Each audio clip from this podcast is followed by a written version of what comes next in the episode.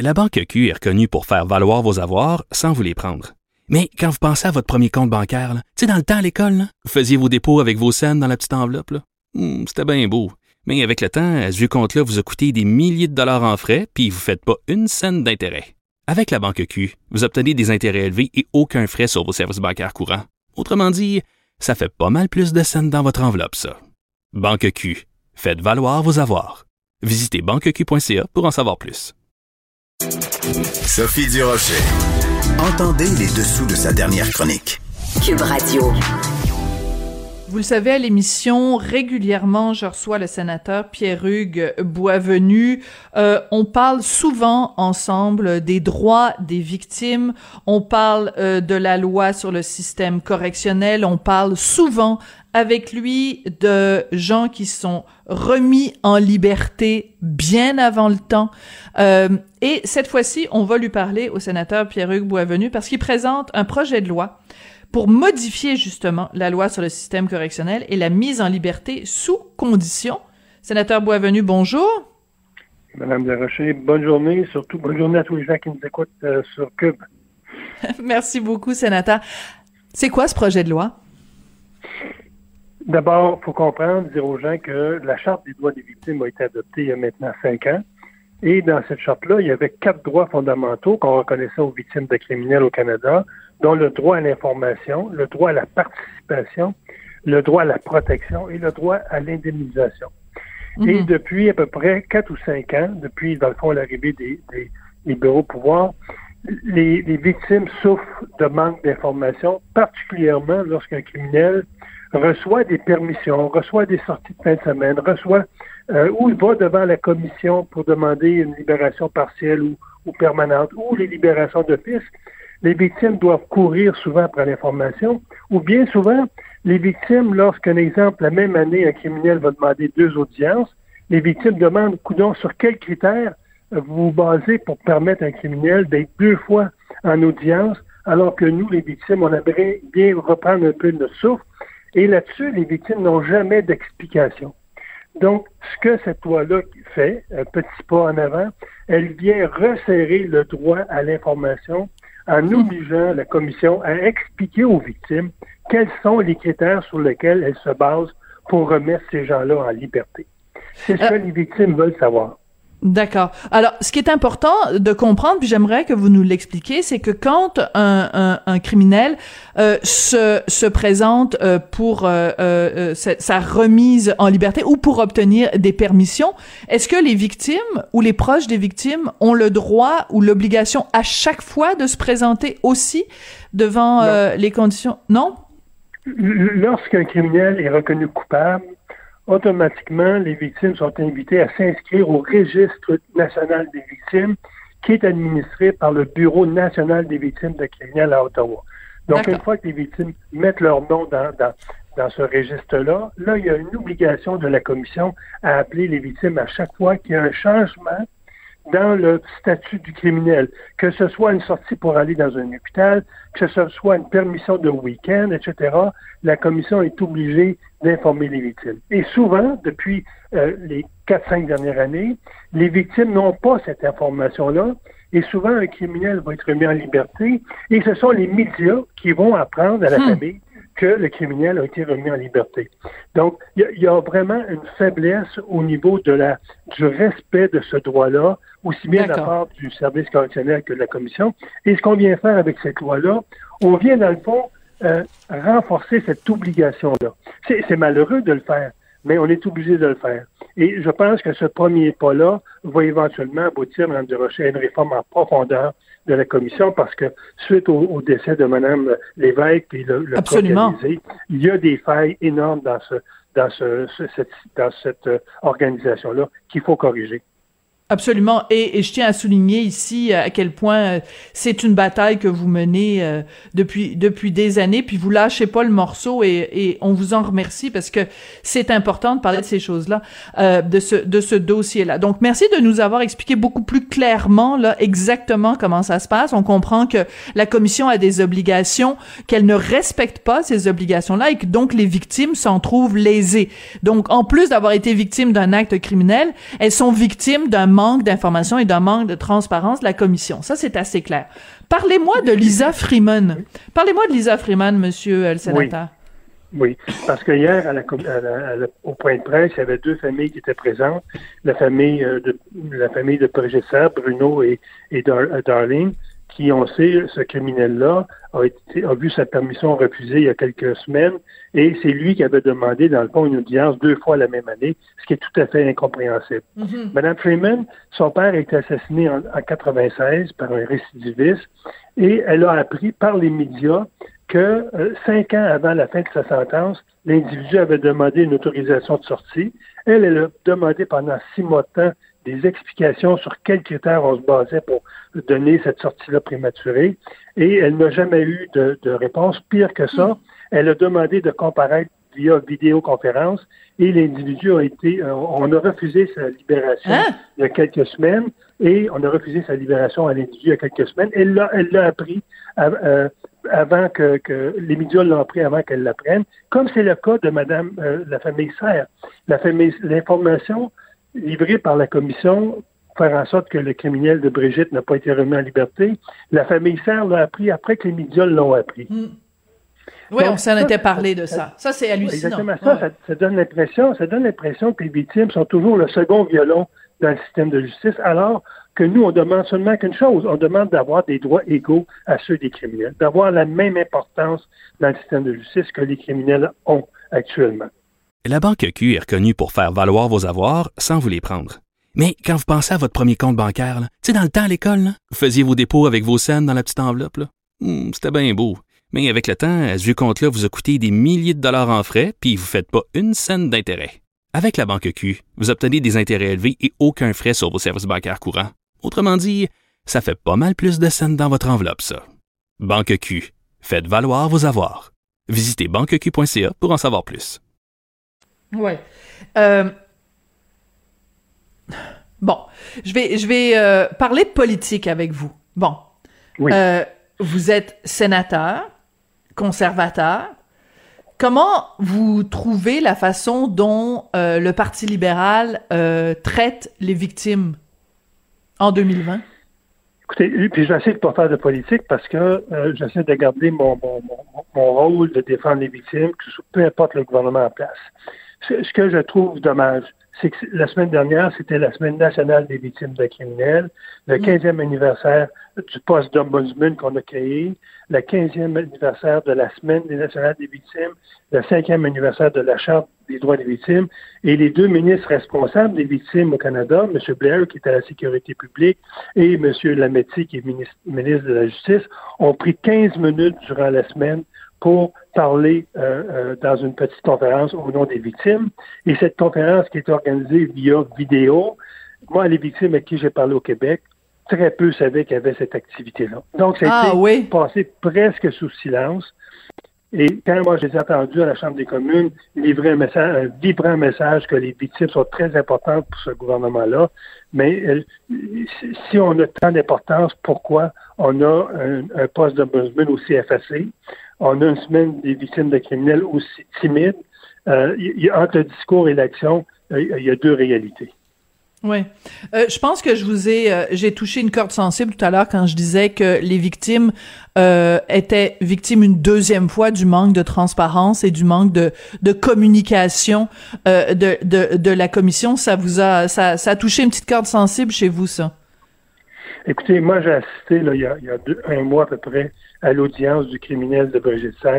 Et quand on, pense que l'audience, les victimes ont fait leur témoignage via euh, une ligne téléphonique, alors que le criminel était entouré de, psychologues, était entouré de son agent de probation, etc. Je me disais, ça a-tu du sens de dire aux victimes de rester chez elles, de prendre un, appareil téléphonique et de, faire leur témoignage de cette façon-là. Moi, je, trouvais que c'était euh, c'était effectivement de, de revictimiser ces victimes-là. C'était de, de, considérer les victimes strictement comme un, un témoignage obligatoire. Et si on ne serait pas obligé de le faire, on ne le ferait pas. Et quand je pense aussi que toutes les compagnies, depuis le mois de mars, sont, sont virées de bord et ont réussi à organiser le travail à domicile de beaucoup de ben gens via vidéoconférence et que le, le, système carcéral canadien et la commission ont pris neuf mois avant d'offrir aux victimes de faire des témoignages via vidéo, moi, je me dis quelque chose qui tourne pas rond, là. Il me semble qu'on doit mettre les mêmes efforts au niveau des victimes pour participer à une audience qu'on met pour permettre aux criminels d'être dans une salle entourée de personnes. Euh, je, me dis toujours, est-ce qu'il y a toujours deux poids, deux mesures par rapport aux victimes? Est-ce que cette charte-là qu'on a, a adoptée il y a cinq ans, qui est une loi, ces gens, vous ne respectez pas une loi, Madame Durocher, vous allez être, euh, vous allez être sur, euh, vous allez possiblement avoir une, infraction, une amende, alors qu'on a devant deux ministres qui ne respectent pas une loi qui a été adoptée, et c'est comme si rien n'était. Moi, ça, ça, ça, me choque parce que les victimes doivent se battre pour faire reconnaître leurs droits, alors que ça devrait être un automatisme dans notre pays de dire aux victimes, vous avez des droits, on va les respecter. Encore plus parce que vous avez été victime, vous n'avez pas choisi ce statut-là. C'est un statut qu'on vous a imposé ou hmm. qu'un criminel vous a imposé. Alors que le criminel, d'une certaine façon, ben c'est sûr, il, c'est ben, lui qui a posé le geste. Voilà. Exactement. Donc, il y a une conséquence à son geste. Mais les, familles qui n'ont pas hmm. choisi de perdre un enfant ou de perdre un proche, on leur impose ce fardeau-là de devoir se battre pour faire reconnaître leurs droits. En 2020, je trouve ça inconcevable. Alors, c'est pour ça qu'on dépose des projets de loi à la pièce pour rappeler à ces gens-là que, derrière tout criminel, il y a une, deux, trois, dix victimes et que ces victimes-là ont la même importance dans notre système de justice que le criminel. On ne veut pas enlever des droits criminels, on veut juste reconnaître ces droits-là aux victimes et à leurs familles. Ouais. Euh, dans le dans le communiqué qu'on a reçu euh, pour nous présenter votre votre projet de loi, il y a donc le témoignage de Lisa Freeman dont on parlait tout à l'heure, dont le père a été assassiné. Et il y a une phrase qui m'a beaucoup touchée dans la déclaration de Madame Friedman parce qu'elle dit sous prétexte qu'il faut réadapter les criminels, on force les victimes de crimes à assister impuissantes à l'exercice par des délinquants de droit qui ne sont rien d'autre qu'une moquerie de la justice et du sens commun. Donc, euh, on est d'accord que tout le monde a le droit à une deuxième chance, que la réadaptation, c'est mhm. important, mais ça ne doit pas se faire, et c'est important de le réitérer, mais ça ne doit pas se faire au détriment des droits des victimes ou des proches des victimes. C'est ça, c'est c'est la balance des droits, c'est toujours ça. C'est pour ça que on représente la justice avec deux balances, mais en ce moment, on a l'impression que les deux balances euh, sont, sont sont totalement déséquilibrées en faveur des criminels. Oui, il faut pas oublier que lors d'une audience, un criminel va faire d'abord une déposition en commençant. Il va écouter ensuite les, les témoignages des victimes. Il va riposter aux victimes. Ce que les victimes n'ont pas de droit de riposte aux criminels. ah oui? On, se bat, on se bat aussi, ça va être possiblement un prochain projet de loi que je vais déposer, pour faire en sorte, lorsque des audiences à la Commission de libération conditionnelle, que les victimes aient un rôle beaucoup plus actif, d'aller mhm. même à questionner et à remettre en question la bonne foi d'un criminel qui dit que euh, j'ai beaucoup de peine, je regrette, etc. Cette partie-là, les victimes n'ont pas de, de, de, riposte possible, alors que le criminel, hmm. une fois qu'il a entendu le témoignage des, des proches de victimes ou des victimes, peut riposter aux victimes, ce que les victimes ne peuvent pas faire. Vous voyez, il y a encore là deux, deux poids, deux mesures en termes de d'égalité des droits lors de ces audiences-là.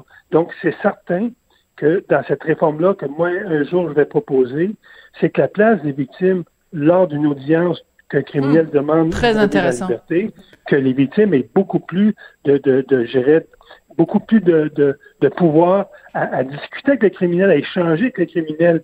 À mon avis, une audience sert à ça, sert à faire cette espèce de rapprochement entre les victimes et les criminels sur la motivation, sur son parcours, sur... Euh, euh, il y a beaucoup de choses qu'on peut questionner euh, pour, sur un criminel lorsqu'il demande une remise en liberté. Ouais.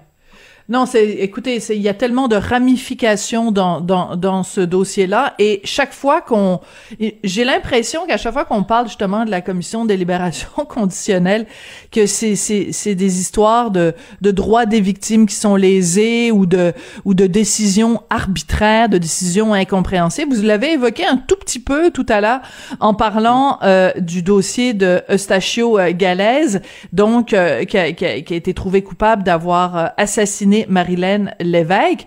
Dans ce cas-là, on, on, en, on en est où dans ce dossier-là, euh, monsieur euh, Bienvenue? Ben, on, sait que le, ministre Blair avait promis une, reprise là, de, de l'enquête interne au mois de septembre dernier parce qu'il y a eu élection, il y a eu, c'est-à-dire une, progression du, Parlement, donc tous les, mm-hmm. travaux ont été, ont été euh, laissés pour compte. On devait reprendre les travaux au mois de septembre. Euh, on attend toujours de dire euh, un, préliminaire à cette étude-là. Il devait avoir aussi une commission à la Chambre des communes par le Comité de la sécurité publique. on attend toujours. Donc, c'est un, dossier qui ne bouge presque pas. Et je comprends le ministre. Je pense que le ministre, dans ce dossier-là, il est un petit peu dans l'eau chaude. Et plus il va retarder le dossier, plus je pense qu'il donne l'impression aux gens qu'on oublie, mais on suit ce dossier-là. Et il y, a, vraiment des réponses à donner là, par rapport surtout aux commissaires qui ont, donné des autorisations en termes de rapport avec des, filles qui offrent des services euh, sexuels. Donc ça, c'était tout à fait inadmissible. Mais encore là, je veux dire, c'est l'inaction totale au niveau du gouvernement. Ouais.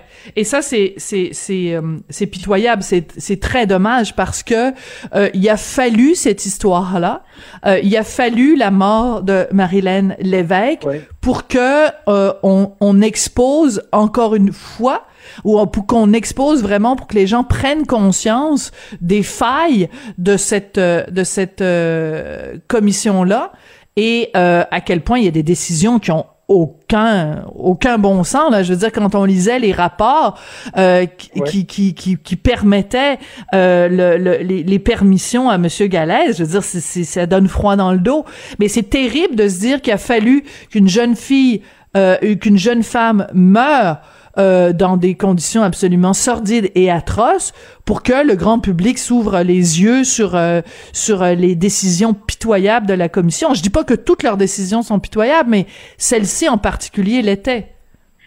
Elle l'était, puis il faut, comprendre aussi que, et ça fait l'objet de beaucoup de reportages médiatiques, euh, où il y a eu un nettoyage assez en profondeur des, commissaires qui avaient été nommés à l'époque de M. Harper, des commissaires qui étaient aussi bien d'acquaintance libérale que conservateur. On ne regardait pas beaucoup d'où venaient ces gens-là, on regardait leurs compétences, et on avait vraiment une équipe rockstar. Là. Et entre 2010 et 2015, on n'a eu aucun cas aussi flagrant que le cas là, euh, et, l'autre élément, c'est que c'est une commission qui est devenue beaucoup plus, politique qu'elle l'était.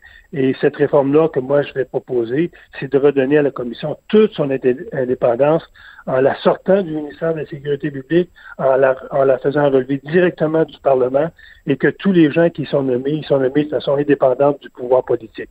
Que ce soit plus des cadeaux en termes de job, mais que ce soit les meilleurs qu'on recrute pour faire le meilleur des jobs possibles. Et ça, c'est, à mon avis, c'est urgent qu'on sorte cette commission-là d'un ministère, qu'elle ne relève plus d'un ministre, mais qu'elle relève de la Chambre des, la Chambre des communes, de tous les hmm. députés, parce qu'il en va de la sécurité publique.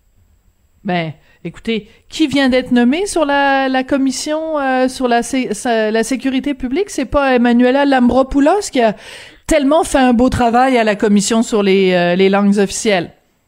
Avez-vous vu ça passer qu'elle s'en va sur le, le, comité, comité sur euh, la sécurité publique? Ben, ça, ça, vous donne, ça vous donne une bonne idée sur l'importance que le gouvernement accorde à la sécurité publique, n'est-ce pas? Oui. Euh, poser la question, c'est y répondre. Euh, sénateur euh, Pierre-Hugues Boisvenu, merci beaucoup. Et euh, ben, continuez, continuez à vous battre pour la reconnaissance des droits des victimes et surtout, ben, euh, rassurer euh, Madame Friedman, euh, Freeman, pardon, que son, son, son histoire et l'histoire de, de, de, son père, c'est très très émouvant et très frustrant de voir la façon dont on traite les victimes, de, de, la, famille également de, de Brigitte Serre. c'est, c'est, ce sont des histoires absolument sordides de voir la façon dont on traite, dont on traite les proches des victimes au Canada en 2020. C'est, c'est pitoyable pas plus tard qu'après-midi, ils vont recevoir euh, vos bons mots.